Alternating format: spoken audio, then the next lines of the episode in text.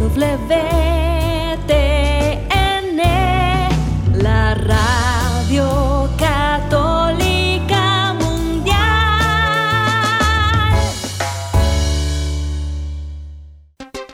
Y ahora en vivo, desde Lima, Perú, EWTN, Radio Católica Mundial, presenta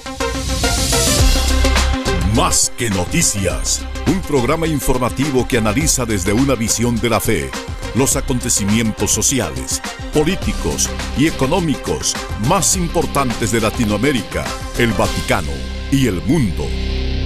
Más que noticias, respuestas a las interrogantes de los temas más actuales y la manera correcta de interpretarlos a la luz de la fe. Vidas ejemplares, actualidad del Vaticano, defensa de la vida, apologética, doctrina social de la Iglesia, devociones y mucho más. Esto es Más que Noticias. Comenzamos el programa. Dios con nosotros. Si tomáramos, hiciéramos conciencia de que ese es el sentido de todo en nuestra vida, que nada de lo que encontremos el día de hoy va a ser una sorpresa para Él. Es más, Él va a haber puesto gracias especiales para abrirme a Él, cooperar con Él y así empezar esta nueva creación que Él quiere iniciar con nuestra cooperación.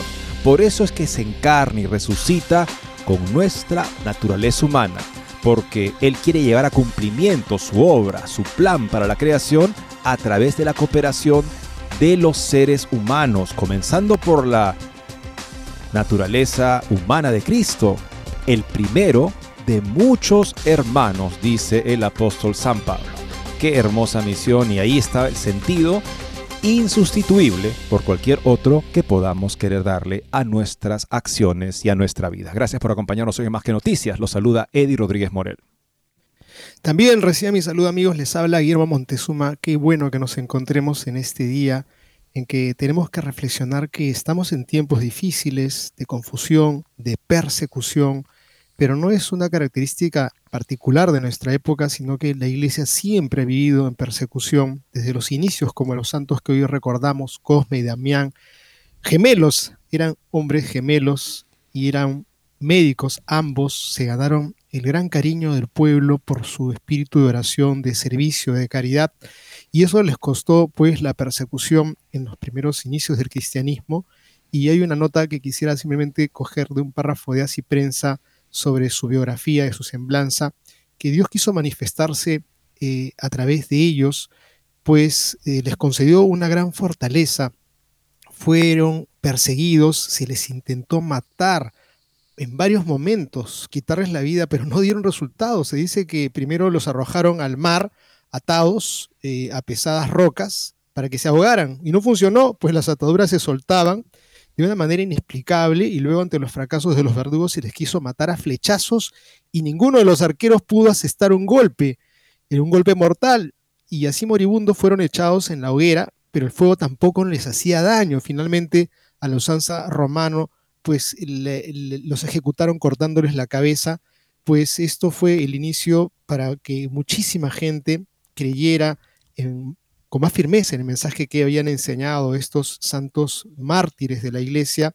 Y bueno, acuden hasta el momento muchas personas eh, cuando están padeciendo por algún familiar o propiamente por alguna enfermedad para pedir el soporte, la ayuda y vaya que testimonios son múltiples de gente que sabe que nuestros santos en el cielo y los mártires pues cumplen una función determinante, importante en tiempos difíciles, como los que está viviendo el pueblo armenio, amigos. Justamente tenemos una nota que recogemos de Info Católica sobre el sufrimiento. Están huyendo en masas ante el temor de ser víctimas de un genocidio a manos de los azeríes. Vamos a darle los pormenores de esta tremenda persecución que sufre el pueblo armenio otra vez. Y lamentablemente en el siglo XVI, en el siglo eh, de la Reforma, la revuelta protestante, se evidenció cuán desorientada, cuán poco formada estaba mucha gente que cayó justamente bajo estos errores, porque como dice el Antiguo Testamento, mi pueblo muere por falta de conocimiento y murieron sumergidos en ola tras ola de errores, de herejías, comenzando por la de Lutero. Pero ahí también se pudo ver que cuando uno coopera con Dios, cuando uno vive buscando primero el reino de Dios, cuando vienen estas olas embestidas feroces, crueles incluso del mundo, uno se mantiene no solamente firme en la fe, sino que crece en fidelidad. Tenemos una hermosa nota que nos habla sobre Sor Caritas Pirkheimer, una auténtica epopeya de la fe, como la publica Religión en Libertad, una abadesa que resistió el luteranismo. 70 monjas se mantuvieron fieles a la fe católica hasta morir la última. Les contamos esta impresionante historia de fe ante la persecución. Amigos, y tenemos una tremenda noticia, es terrible, diría yo. Estamos hablando del presidente de la Conferencia de los Obispos de Suiza, Monseñor Félix Kmur, es el obispo de Basilea, es el actual presidente, como estamos mencionando, pues el hombre está comprometidísimo con la abolición del celibato, que se termine de una vez el celibato, con la admisión de mujeres al sacerdocio y con el cambio de la doctrina moral católica, pues está diciendo de que él se ha convertido a razón de haber conversado con tantos víctimas de los abusos sexuales, entonces ha tenido una conversión. Pero pensamos que si tuviéramos obispos como este personaje que está apareciendo de pronto en las noticias, pues sinceramente eh, la iglesia se termina. Y claro, en Europa cuando uno mira Suiza en concreto, qué hay de catolicismo, qué hay de cristianos, pues es una ruina y este es uno de los representantes más importantes de lo que ocurre entre los obispos y en ese pueblo que lamentablemente de cristiano queda muy poco. ¿Qué hace este señor como obispo? No lo sabemos. Hace tiempo que lamentablemente se ha tolerado en la iglesia tener obispos que realmente no, no enseñan la verdad católica y no la enseñaban, pero no la, no la atacaban públicamente. La sinodalidad los ha sacado a plena luz del día y podemos entender por qué pueden haber entonces también laicos católicos tan desorientados en la vida pública, como el señor Biden, una nota que recopila algo del activismo sin precedentes que marca al gobierno de los Estados Unidos con respecto a la imposición de la ideología LGBTista.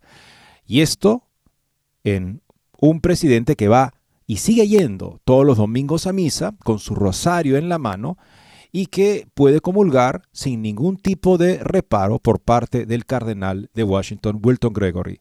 Eso no es el cuidado de las almas, tenemos que decir lamentablemente.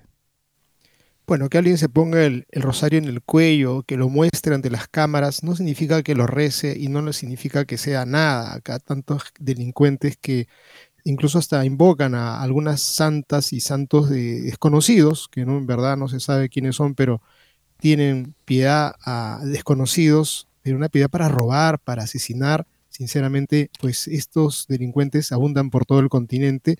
Pero miramos ahora una nota sorpresiva, es Gavin Newsom, que es el gobernador demócrata en California, que ha sorprendido porque ha vetado la ley que penaliza a quienes no aceptan la transexualidad de sus hijos esto está pasando en California, pues creo que es una nota que conviene que miremos. ¿Por qué ha hecho este señor Gavin Newsom esta, este veto? En verdad, es una buena noticia. Vamos a mirarlo ahora en la nota que recogemos de Infocatólica.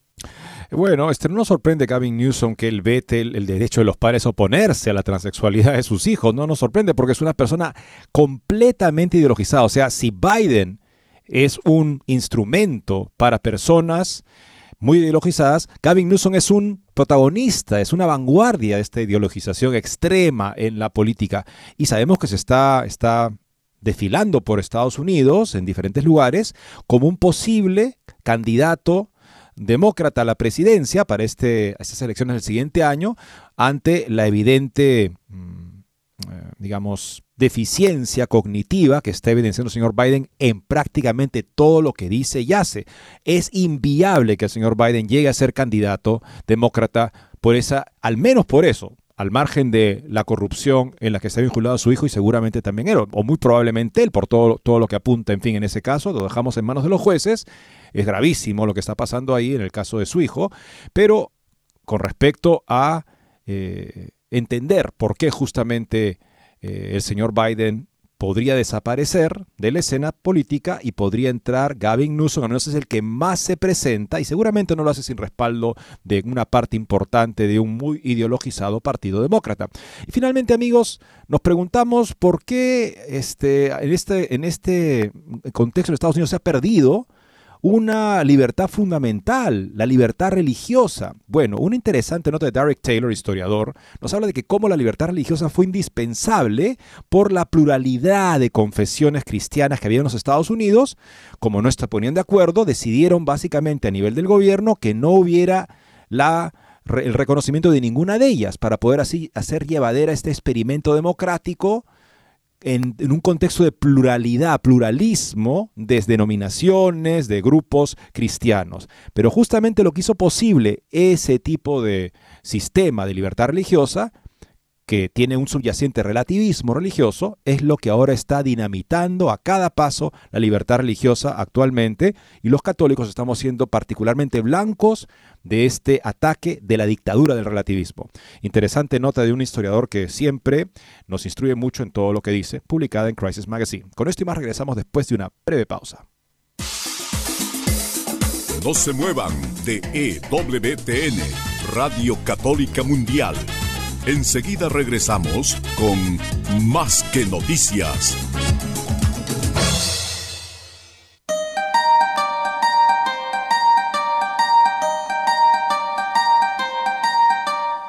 No olvides seguirnos en Facebook como Más que Noticias EWTN.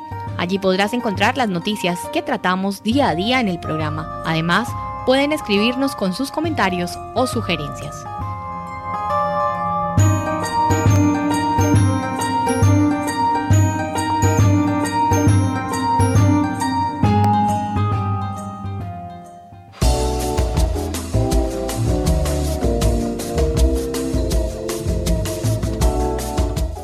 Si quieres estar informado de todas las noticias del acontecer de la iglesia y seguir el día a día del Papa Francisco, entra ya a la página web de Así Prensa www.asiprensa.com y podrás estar enterado de todo lo que sucede en la iglesia.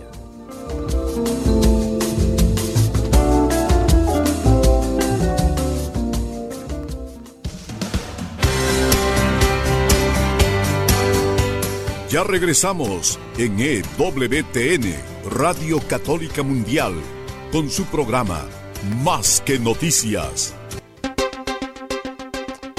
Miles de cristianos armenios han huido de su patria ancestral en la región de Nagorno-Karabaj durante el fin de semana y se espera que lo hagan más en las próximas fechas, según confirmó ayer lunes el gobierno de Armenia. Se estima que la práctica totalidad de los armenios de dicha región huyan ante el temor de sufrir un genocidio. Les compartimos esta nota de Info Católica.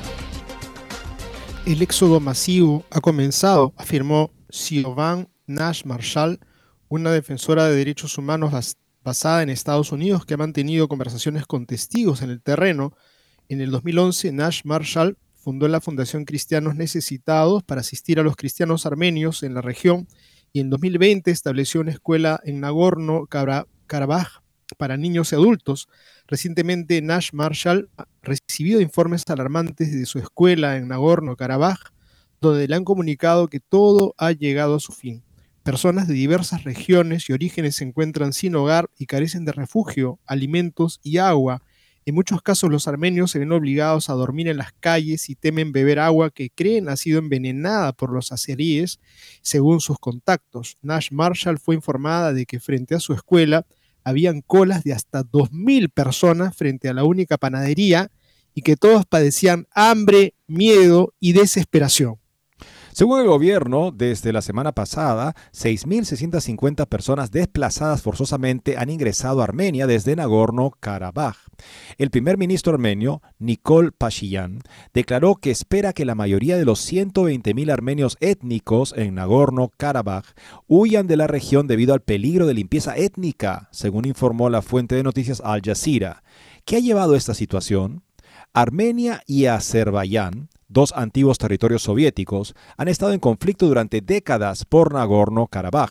Con el respaldo de Turquía, Azerbaiyán logró establecer su dominio militar sobre Armenia en la Segunda Guerra de Nagorno-Karabaj, que concluyó en noviembre de 2020.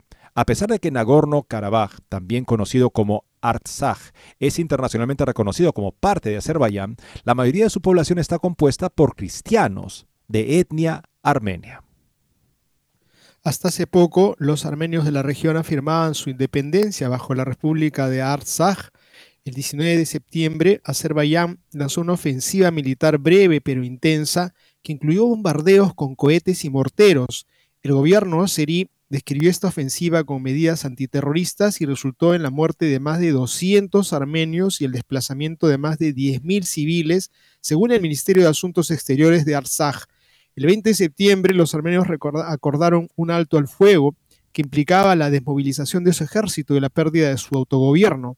Tras la derrota de la región separatista ante Azerbaiyán, el presidente azerí Ilham Aliyev declaró que los armenios de Nagorno-Karabaj serían integrados y que sus representantes estaban invitados a dialogar con el poder azerí. Sin embargo, el temor a la persecución religiosa y cultural ha llevado a muchos armenios a huir hacia Armenia. Eric Jacopian, otro defensor de derechos humanos que ha estado presente en Nagorno-Karabaj, describió las condiciones actuales como horrendas, con escasez de alimentos, medicinas y seguridad. Acopian calificó las acciones de Azerbaiyán en Nagorno-Karabaj como un genocidio y estimó que el número de refugiados podría alcanzar entre 15.000 y 20.000 personas y que entre el 95 y 99% de la población armenia de la región podría huir debido al riesgo de ser asesinada y torturada. Fotos en redes sociales mostraron largas filas de vehículos llenos de refugiados en las carreteras que conducen fuera de la ciudad más grande de la región, Stepanakert. Muchos armenios han habitado Nagorno-Karabaj durante siglos, pero ahora se enfrentan a una situación en rápida transformación. Nash Marshall destacó que los armenios no creen poder sobrevivir bajo el dominio turco o azerí y mencionó la armenofobia arraigada en la cultura azerí que se manifiesta en la ejecución de prisioneros de guerra armenios en el 2022 y monumentos recientes en Bakú que representan de manera exagerada soldados armenios muertos y cautivos encadenados. Algunos expertos temen que Armenia misma esté en riesgo de invasión. Tanto el presidente de Azerbaiyán, Ilham Aliyev, como el presidente de Turquía, Recep Tayyip Erdogan, han propuesto construir una autopista en la parte sur de la provincia armenia de Sunik, que limita tanto al este como al oeste con Azerbaiyán. Si se construye, se teme que Azerbaiyán tome el control de todo Siunik.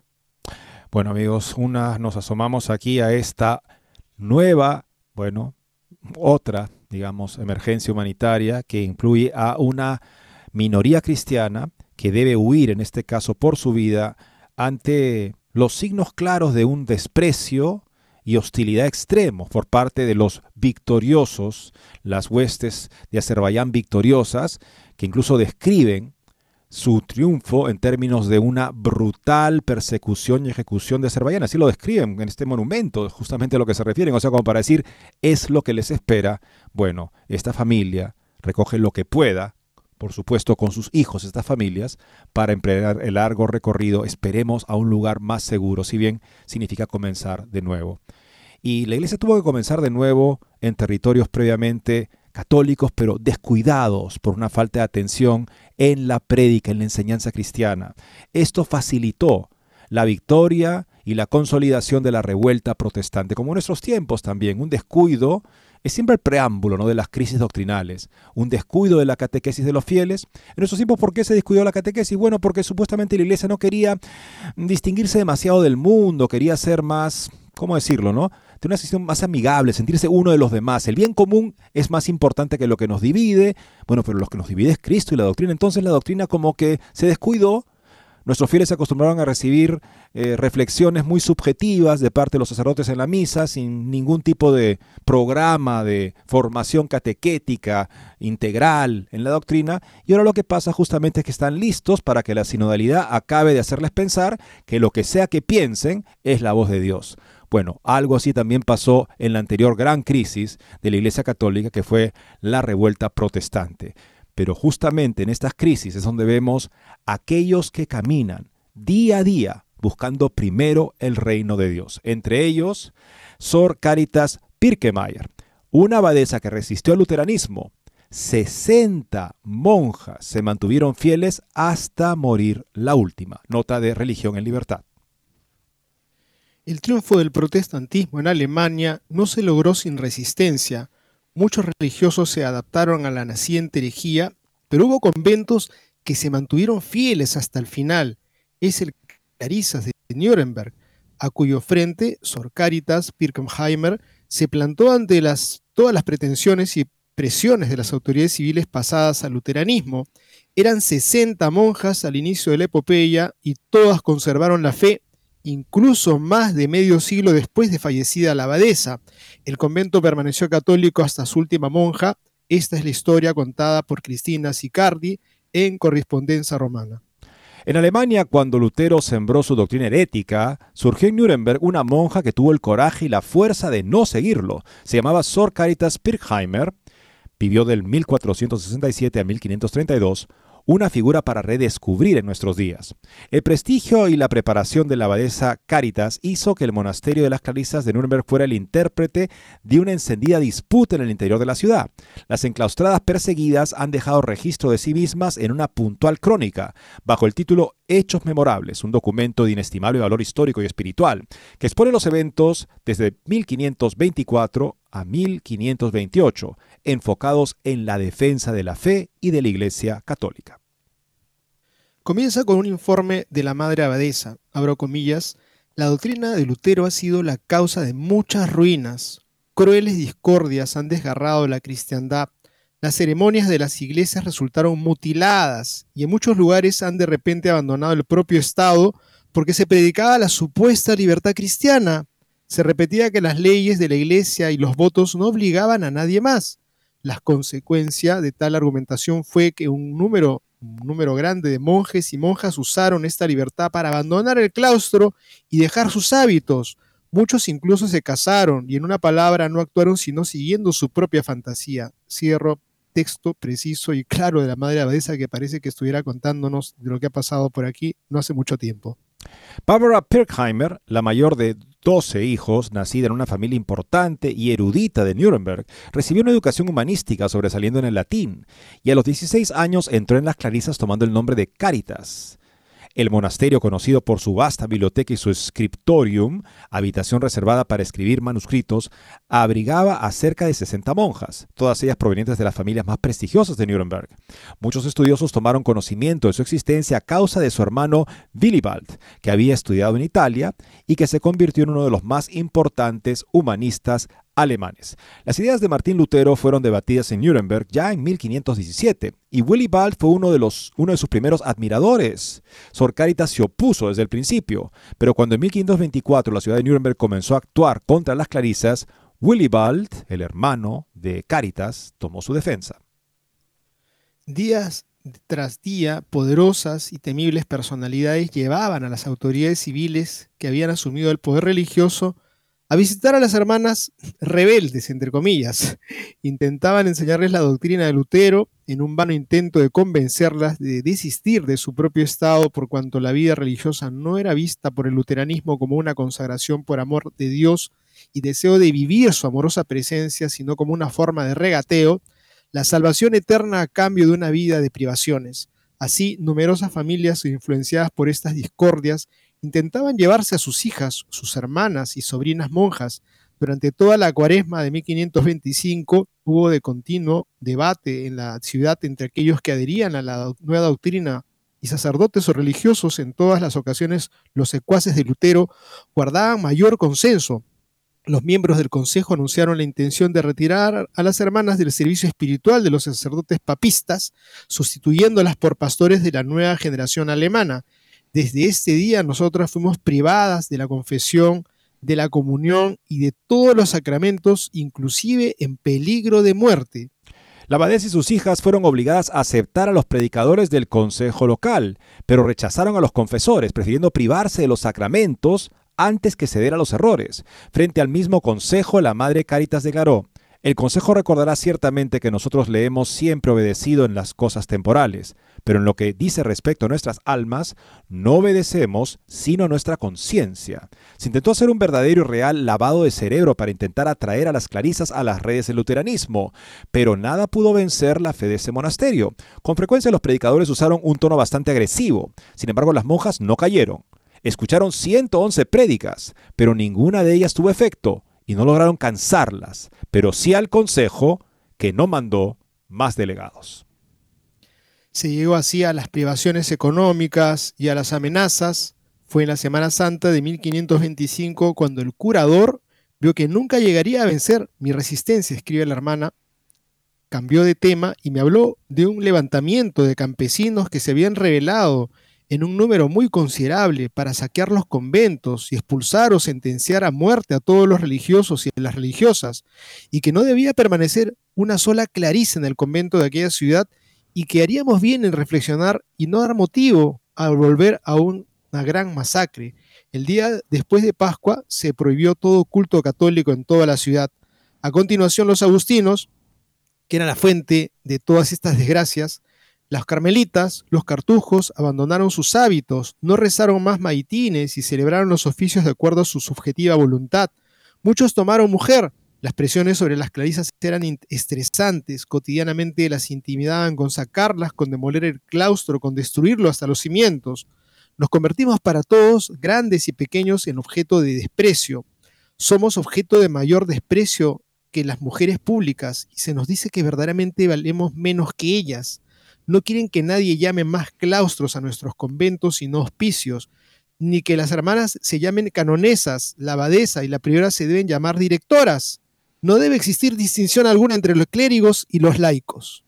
Las disputas se mantuvieron. La abadesa y los las disputas que mantuvieron la abadesa y los delegados revolucionarios del gobierno, fielmente escritos en el documento histórico, demostraban la teológica y doctrinal preparación de la heroica e iluminada Caritas, la cual reunió a las hermanas en el capítulo de aquel 1525, esa es la reunión del Consejo 1525 del convento y pidió su parecer sobre la conducta a seguir. Las encontré a todas con el mismo sentimiento y me han respondido que nunca iban a dejarse convertir a la nueva doctrina a través de ningún sufrimiento, que nunca se iban a separar de la Santa Iglesia y que no serían capaces de arrastrarlas fuera de la vida monástica. Rechazaron la dirección de los sacerdotes apóstatas, prefiriendo quedar largo tiempo sin confesión y privadas de la Santa Comunión. Escribí la súplica que la comunidad aprobó por unanimidad después de haber oído la lectura cada una solicitó firmar.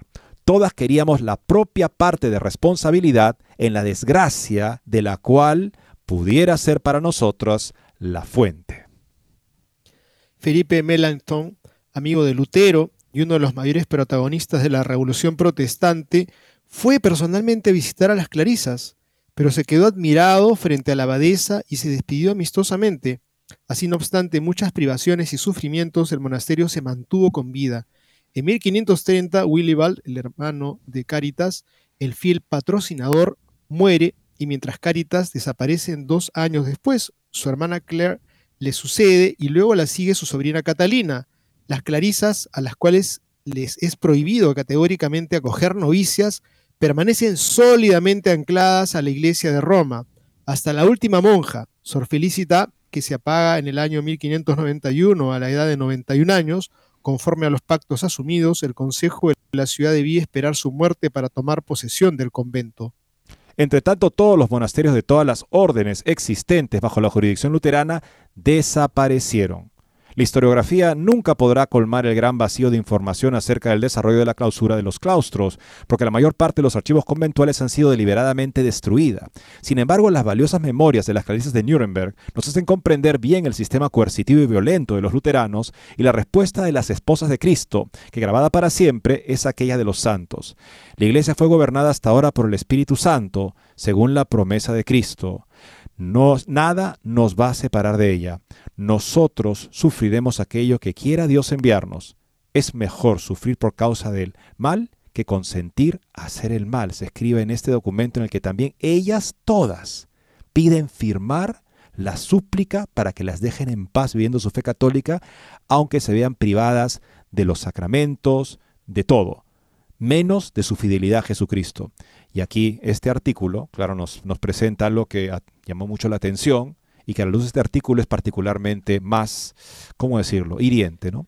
Una, una estampilla que la Santa Sede eh, mandó hacer, evidentemente porque lo quiso la autoridad suprema, en honor de la Reforma Protestante en el año, mil, en el año 2017, y estamos hablando justamente de esta revuelta, de este ataque a monjas como ellas y a todos los demás religiosos que fueron obligados a dejar la vida religiosa, con la excepción de este heroico monasterio bajo la Madre Caritas.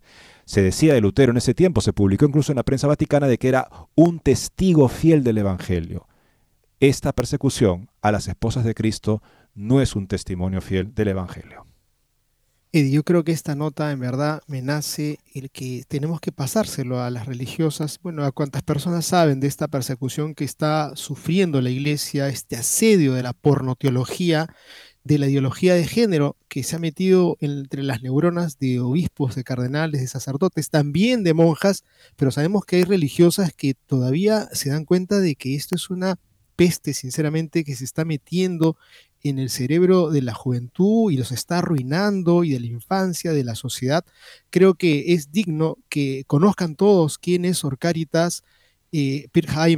Creo que es importante que se sepa porque pinta de cuerpo entero las motivaciones que estaban detrás de ese luteranismo que fue una verdadera desgracia para la iglesia y lo que están queriendo pintar hoy día es una mentira. Vamos ahora a continuar con las notas porque tenemos un representante de una u otra manera de aquellos que están infestados con la ideología de, esta época y la ideología de este tiempo contraria al Evangelio, que es el presidente de la conferencia de los obispos en Suiza, Félix Moore. Volvemos entonces después de esta pausa.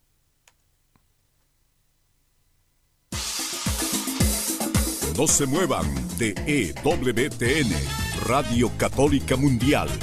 Enseguida regresamos con Más que Noticias.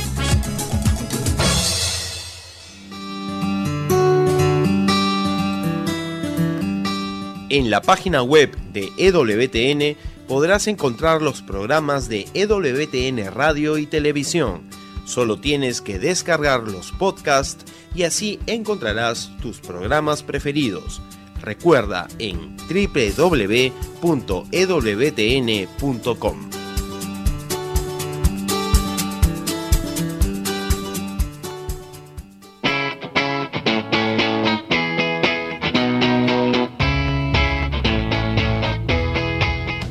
Te invitamos a que visites la página web de Asiprensa, www.asiprensa.com, donde encontrarás todas las noticias y actualidad de la Iglesia en el mundo. No lo olvides, www.asiprensa.com.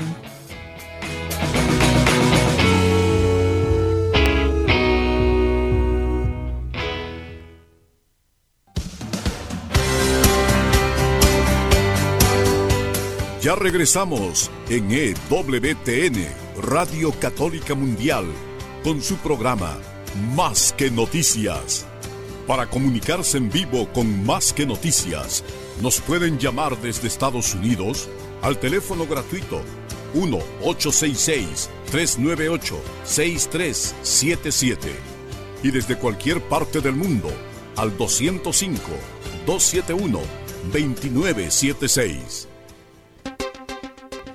Vemos acá en esta defección, esta pérdida del Estado religioso por parte de tantos en la época del luteranismo, de la reforma protestante, la revuelta protestante, la consecuencia lógica de lo que pasa cuando uno pone la autoridad antes que la verdad. Entonces, si mi autoridad inmediata, la aquella que estoy acostumbrado a obedecer, me dice, ¿sabes qué? Vamos a pasarnos con Lutero, digo, bueno, eso es lo que Dios quiere, me paso con Lutero. Pero aquí tenemos un convento bajo esta gran abadesa, Caritas Pirkheimer, que le dijo no a todo tipo de presiones y amenazas por parte de los que habían abrazado la reforma protestante, que no fue una expresión fiel del Evangelio, sino una manera de someter el Evangelio a otras prioridades, a las prioridades de los deseos humanos, por ejemplo, en los cuales no hay espacio, por supuesto, para la consagración religiosa a Dios. Y si vemos aquí una historia de fidelidad por parte de Caritas Pirkheimer y su convento hasta la última monja, vemos ahora una historia lamentablemente de todo lo contrario. El presidente de los obispos suizos quiere abolir el celibato, ordenar mujeres y cambiar la doctrina moral de la iglesia. Monseñor Félix Gemur, obispo de Basilea y presidente de la Conferencia Episcopal de Suiza, ha abogado por la abolición del celibato, la admisión de mujeres al sacerdocio y el cambio de la doctrina moral católica en una entrevista en la que admite errores en el manejo de los casos de abusos sexuales en la Iglesia Católica. Nuevamente, esta justificación de los alemanes para cambiar la doctrina moral de la Iglesia, o sea, supuestamente eso es lo que tenemos que hacer para reparar el mal hecho por los abusos sexuales, que justamente son una consecuencia de abandonar la doctrina moral de la Iglesia. O sea, la enfermedad Incrementarla en principio para ellos sería la cura. Por supuesto, son ciegos que guían a ciegos. En una entrevista con el New Zürcher Zeitung am Sonntag, el obispo Felix Mür también afirmó que la Iglesia Católica ha estado activa en el tema de los casos de abuso durante mucho tiempo. Es necesario cuestionar las condiciones actuales, asegura el presidente de la conferencia suiza. En su opinión ha llegado el momento de abolir el celibato, y permitir el acceso al sacerdocio. Tampoco está de acuerdo con la doctrina moral de la Iglesia, ante lo cual cabe preguntarse en qué sentido se puede decir que es, es un obispo católico. Al comienzo de su mandato como obispo, Monseñor Moore enfatizó la necesidad de una conducta legalmente correcta en caso de abuso, como y como recordó en la entrevista, la perspectiva de la víctima había sido descuidada en el proceso. En este sentido, con el tiempo, ha cambiado mi perspectiva, dice. En general, el poder de la iglesia debe distribuirse mejor, afirmó Moore. Haré lobby en Roma para que la iglesia se descentralice. Se necesita una nueva moral sexual junto con la posibilidad de establecer regulaciones a nivel regional. La Conferencia Episcopal Suiza ha decidido crear un tribunal penal y disciplinario eclesiástico para la Iglesia Católica Romana en Suiza. Sin embargo, esto aún debe discutirse con el Papa, ya que tal tribunal no está previsto en el derecho canónico, afirmó Gmour. Sin embargo, los procedimientos conforme al derecho eclesiástico están subordinados al derecho estatal, por lo que no sustituyen a los procedimientos penales seculares. Parte de aceptar eh, este, justamente esta, esta, esta, esta postura suya a favor del sacerdocio para las mujeres, parte de aceptar la situación es cuestionar las condiciones imperantes. El celibato significa que estoy disponible para Dios, pero creo que la sociedad actual ya no comprende ese signo, afirma Gumur. Ha llegado el momento de abolir el celibato. No tengo ningún problema en imaginar sacerdotes casados. Por otro lado, también debería disminuir la exclusión de las mujeres de la ordenación sacerdotal afirma, la subordinación de las mujeres en la Iglesia Católica me resulta incomprensible. Se necesitan cambios ahí, afirmó Gomur. Añadió que la Iglesia aún no está donde necesitamos estar. En lo que respecta a la prohibición del concubinato para los empleados, o sea, lo que ya se hizo en Alemania. En Alemania en adelante uno puede trabajar para la Iglesia en cualquier cargo y no tiene por qué vivir según la moral de la Iglesia. Al parecer, Gomur no ve la hora de poder extender ese tipo de regulación Está hablando de eso justamente, ¿no? Que los obispos, las conferencias episcopales tengan ese tipo de libertad de regulación para poder permitir, por ejemplo, que las personas que trabajan para la iglesia puedan vivir tranquilamente en fornicación o en adulterio. No usar esa palabra, por supuesto, pero de eso se trata, digámoslo claramente, Monseñor Gomor, en términos cristianos. Eddie, verdaderamente este obispo hace tiempo que deberían haberlo retirado, decirle que no está no está dentro de la Iglesia Católica y es una, carta que tiene... Es una criatura de la sinodalidad, lamentablemente, Guillermo, lo que podemos decir, porque esta sinodalidad está generando este tipo de personajes que cada vez están más envalentonados y no reciben ninguna corrección de Roma. Roma tiene el poder para silenciar a estas personas, pero no solamente no las silencia, sino que las invita a Roma para discutir sobre lo que debe ser la Iglesia en adelante. Las personas que nos escuchan quizá podrían eh, caer en, el engaño de una propuesta como la que hace este señor Moore, con una carta que hay aquí de Vatican Insider, que dice así, él escribe, no pensemos en una chica que vive con su madre con el compañero de la madre, entonces hay que replantear las relaciones del cuerpo familiar, del cuerpo de la iglesia y también del cuerpo humano, de la sexualidad. No todas las personas viven como nosotros creemos que deben vivir, por ejemplo, están los que se casaron, se divorciaron y ahora viven en un nuevo matrimonio, pero son considerados pecadores eh, por, lo que son, lo que no son admitidos en la Eucaristía. Y aquí dice esto más, aquí eh, porque cada caso es único. Yo conozco una pareja, dice Moore, están casados desde hace 50 años y ambos tienen en su pasado breves experiencias matrimoniales. No cuentan nada de estos 50 años, es una realidad solamente pecadora. Tal vez la iglesia debe imaginar un nuevo trato. Yo digo que se debe considerar seriamente este problema. También lo ha dicho el Papa, dice. Él todavía no ha indicado en vía este terreno, tal vez esté preparándose algo sobre este argumento. Definitivamente se está cocinando todas estas argumentaciones que su supuesta misericordia tenemos que hacer mangancha y que haya mujeres en el sacerdocio y que los hombres que quieren que son sacerdotes se casen y se arregle el asunto y supuestamente van a disminuir o no van a existir más abusos sexuales y por lo tanto también el tema de mujeres que viven con hombres hace tiempo y ya han tenido divorcios pasados, varios incluso, pueden recibir la, la comunión. ¿Por qué tacharlos de pecadores? Esa es la propuesta misericordiosa de Moore, como de muchos otros pastores que se han sumado pues a esta causa de que con la misericordia se arregla y todos seremos hermanos. Bueno, una misericordia como la que entendía Lutero aparentemente, ¿no? Donde el ser humano no es capaz de llevar adelante compromisos tan onerosos como ser fiel al Evangelio íntegramente como la iglesia siempre lo ha sido. Bueno, lo que vemos acá amigos es que ya hace tiempo que se claudicó ante cómo el mundo prefiere vivir y se está queriendo llevar a la iglesia, empujarla y presionarla, sirviéndose del poder episcopal, empujar a la iglesia a también transgredir la moral católica. Para eso no tiene autoridad nadie en la tierra, ni el obispo, ni el cardenal, ni un papa, tiene autoridad para usarla contra la fe y contra la moral. Solo la tienen para confirmarnos en la fe.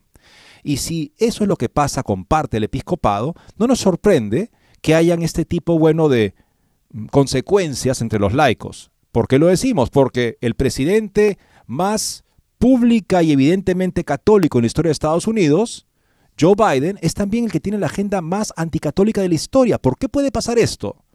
Bueno, él tiene sus amigos sacerdotes y obispos que lo acompañan y le dan la comunión. Barras y estrellas de Estados Unidos, olvídalos, dice. Estados Unidos es el arco iris. Una nota de info de la nueva brújula cotidiana. Con Biden, el gobierno ha acelerado el ritmo de las reclamaciones LGBT. Algunos datos. El presidente Joe Biden apoyó los derechos de las personas LGBTQ en su discurso ante la Asamblea General de las Naciones Unidas el 19 de septiembre. Estas son sus palabras. Debemos seguir trabajando para garantizar que las mujeres y las niñas disfruten de los mismos derechos y de la misma participación en la sociedad que los grupos indígenas, las minorías raciales, étnicas y religiosas y las personas con discapacidad no vean su potencial sofocado por la discriminación sistémica, que las personas LGTBQI no sean perseguidas ni atacadas con violencia por ser quienes son. Esos derechos son parte de nuestra humanidad común. Cuando están ausentes en algún lugar, su pérdida se siente en todas partes. Son esenciales para el avance del progreso humano ¿Qué nos une? Ayer recordábamos las declaraciones de la presidenta húngara hablando de la familia y los resultados que han tenido justamente en la promoción de la familia. Lo que promueve el señor Biden es ideología LGTBQ como un derecho humano. En el 2021, Biden firmó un memorando comprometiéndose, comprometiendo a, a promover las afirmaciones LGBTQ en el extranjero, política exterior, también habló de ello en el 2022 en la Asamblea General de la ONU. A principios de este año, la embajadora de Estados Unidos ante las Naciones Unidas, Linda Thomas Greenfield, presidió una reunión de las Naciones Unidas centrada en crear conciencia sobre las cuestiones LGBTQ en el Consejo de Seguridad de las Naciones Unidas. Estados Unidos es parte del grupo central LGBTI de las Naciones Unidas, un grupo de estados que están comprometidos a promover las demandas del mundo LGBT. Finalmente, la transexual Rachel Levine es viceministra de Salud y David Priestman y Scott Miller, ambos abiertamente homosexuales, son embajadores de Estados Unidos en Hungría, Suiza, Liechtenstein, respectivamente. La administración Biden no podría ser más pro-LGBT que esto. O sea que, amigos, olvídense las banderas de Estados Unidos, no es esa hermosa bandera con las estrellas es simplemente que Biden tiene la bandera LGBT en el alma, en su mente, y todo lo que puede hacer es para el, no para Estados Unidos ni para ninguna otra nación, sino que se establezca el imperio LGTBista. Y si el señor Biden se retira, como parece muy probable, porque ya su capacidad cognitiva no da para más, incluso entre los demócratas están diciendo, ¿qué hacemos? ¿A quién ponemos en lugar de Biden? Gavin Newsom, el gobernador de California, se presenta en todo Estados Unidos, viaja a todas partes para dar discursos y conferencias y, perdón, este, entrevistas Y sí, se le ve muy presidencial, se le ve muy bien. Una persona que se fija en la pinta y en la figura y en la manera de hablar diría, uy, qué, qué maravilloso candidato. Bueno, los católicos tenemos que ver no lo que la imagen, sino el fondo. Cuando nosotros nos centramos sobre todo en cómo se ve la foto, amigos, siempre nos vamos a equivocar o casi siempre. Y un buen ejemplo de eso es Gavin Newsom. El gobernador de California ha vetado un proyecto de ley que habría penalizado las reclamaciones de custodia de un progenitor si no afirmaba la identidad transgénero autopercibida de un niño. O sea, la mayoría de los demócratas han votado incluso para decir, oiga, esto es este, el, el gobernador de California veta ley que penaliza a quienes no aceptan la transexualidad. Ok, está muy bien, ha, ha vetado en este caso esta ley, ¿no? Y esto, pero la mayoría de los demócratas tienen poder para vetar ese veto. ¿Por qué habrá hecho eso? Porque evidentemente el señor Gavin Newsom, que es muy ideológico, se está presentando ante el electorado estadounidense que en su mayoría no está de acuerdo con que sean penalizados los padres que se oponen a la identidad de género de sus hijos. Entonces, al parecer, está haciendo una jugada política que lo seguramente, o sea, considerando su historial tan LGTBista, o sea, parece ser una movida de cara a las siguientes elecciones. Pero veamos, amigo, una interesante nota que nos habla de algo que puede sorprender a algunos, uy, se está perdiendo la libertad religiosa, oye, libertad religiosa, pero libertad religiosa, ¿de dónde salió esa idea?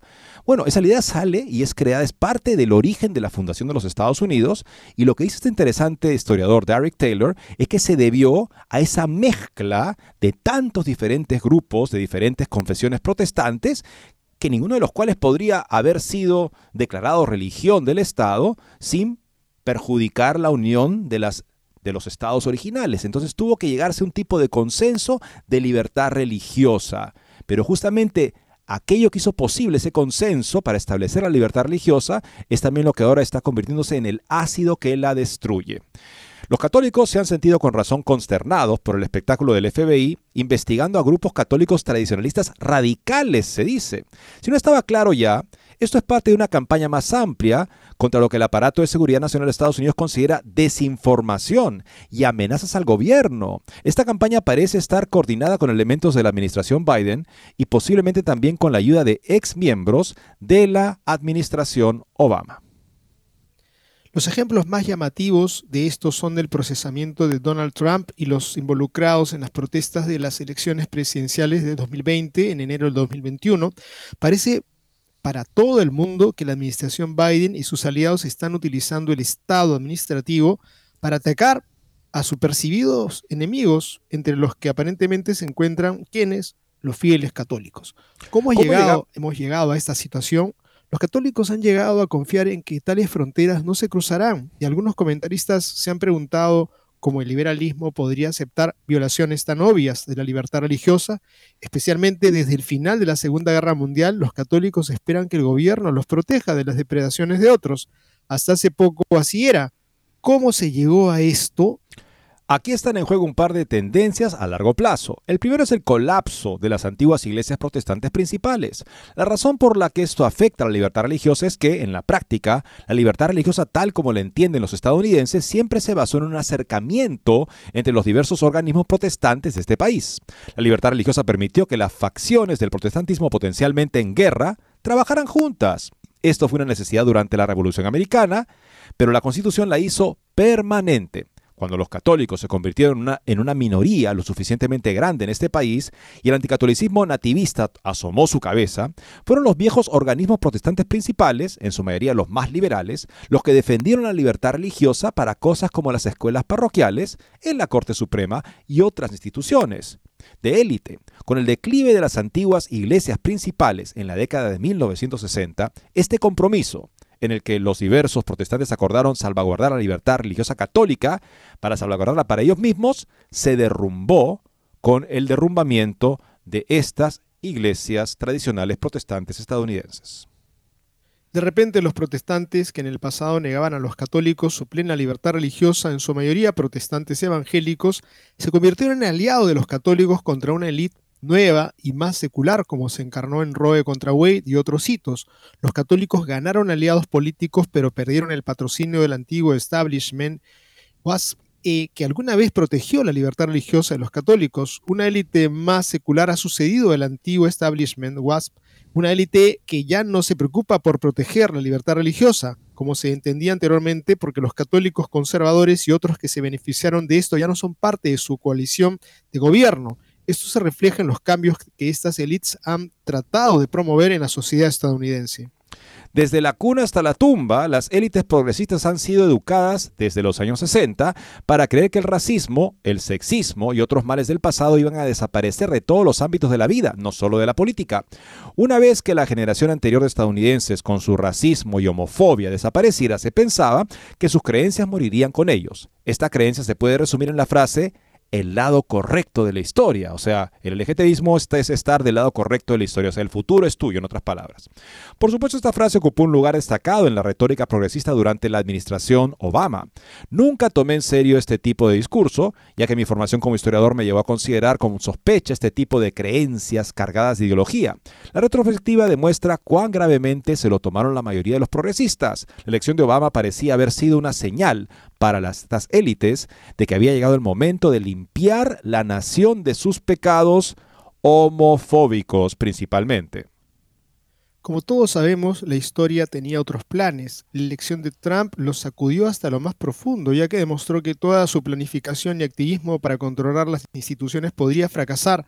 Gran parte de la histeria que emana de la izquierda, pero también los descarados intentos de socavar la elección de Trump surge de la destrucción de la narrativa que estas élites crearon sobre la forma en que se supone que deben funcionar el mundo.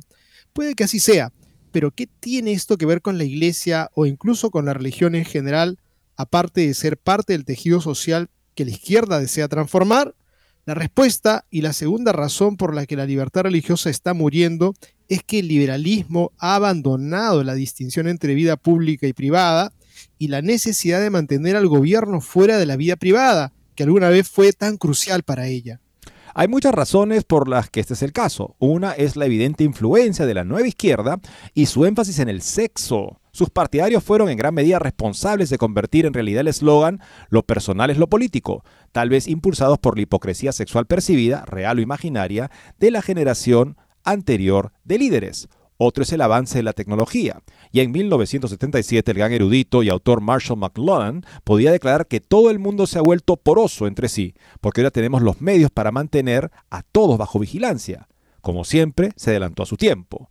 Esta confusión entre lo público y lo privado ha sido acompañada de una confusión de la política nacional e internacional, parte de la cual es crucial para la historia de la libertad religiosa en este siglo. Las élites siempre ven la política interna y la internacional como vinculadas, ya que tienen relaciones activas con jefes de Estado extranjeros que los ciudadanos normales no pueden tener. Pero los acontecimientos recientes han desdibujado esa línea por completo. Estoy pensando en la Guerra Fría, aunque probablemente comenzó antes con la Primera Guerra Mundial. En el plano interno, desde el acoso a los alemanes estadounidenses durante la Primera Guerra Mundial hasta el espionaje de los simpatizantes comunistas durante la Guerra Fría y la guerra contra el terrorismo, el aparato de seguridad de Estados Unidos se ha vuelto cada vez más poderoso y más audaz, los estadounidenses informados ya deberían ser conscientes de cuán subversivas han sido las actividades de la CIA en países extranjeros, especialmente en lugares como América Latina. La revelación de que las agencias de inteligencia se estaban coordinando con Twitter para influir en una elección en Estados Unidos es un acontecimiento, por impactante que sea, que tiene sin precedentes en la historia de los Estados Unidos, tanto en el país como en el extranjero. ¿Qué tiene esto que ver con la libertad religiosa? Durante la Guerra Fría, promover la libertad religiosa en el extranjero fue parte de la estrategia del gobierno de Estados Unidos para socavar el comunismo, tanto en la URSS como en sus estados satélites. Los católicos deberían entender esto mejor que nadie. La mayoría sabe cuánto ayudó la presencia de Juan Pablo II a socavar el gobierno comunista en Polonia, pero el Vaticano había estado trabajando con los gobiernos de Estados Unidos contra el comunismo mucho antes. Qué interesante esto, ¿no? sea, la libertad religiosa como un tipo de instrumento para poder favorecer una política con, afín a intereses de Estados Unidos y esto para poder hacer factible que cooperaran grupos de diferentes confesiones y ellos también que buscaban siendo más liberales que los anticatólicos evangélicos protestantes, salvaguardar la libertad también de los católicos. Pero en la medida justamente que esta élite progresista y liberal perdió su, color religioso, bueno, se ha convertido en un tipo de fuerza para asimilar, para lograr esta nueva unidad, esta nueva historia, supuestamente el futuro de la historia, de una manera que ve a los que han encontrado su centro en la moral cristiana sobre todo, como los enemigos a purgar del sistema. Y por eso estamos sufriendo las consecuencias en Estados Unidos y en Europa, digámoslo claramente, los católicos. Bien amigos, llegamos al final del programa, les agradecemos su sintonía, les exhortamos siempre a orar, acudir a los santos, como hoy día recordamos a Cosme y Damián, mártires, hermanos gemelos y patrono de los médicos, que asistan a la iglesia, que asistan a aquellos que sufren, que asistan a esa iglesia perseguida y a esos pastores que necesitan de nuestra oración. Muchas gracias, Dios mediante, mañana volveremos a encontrarnos.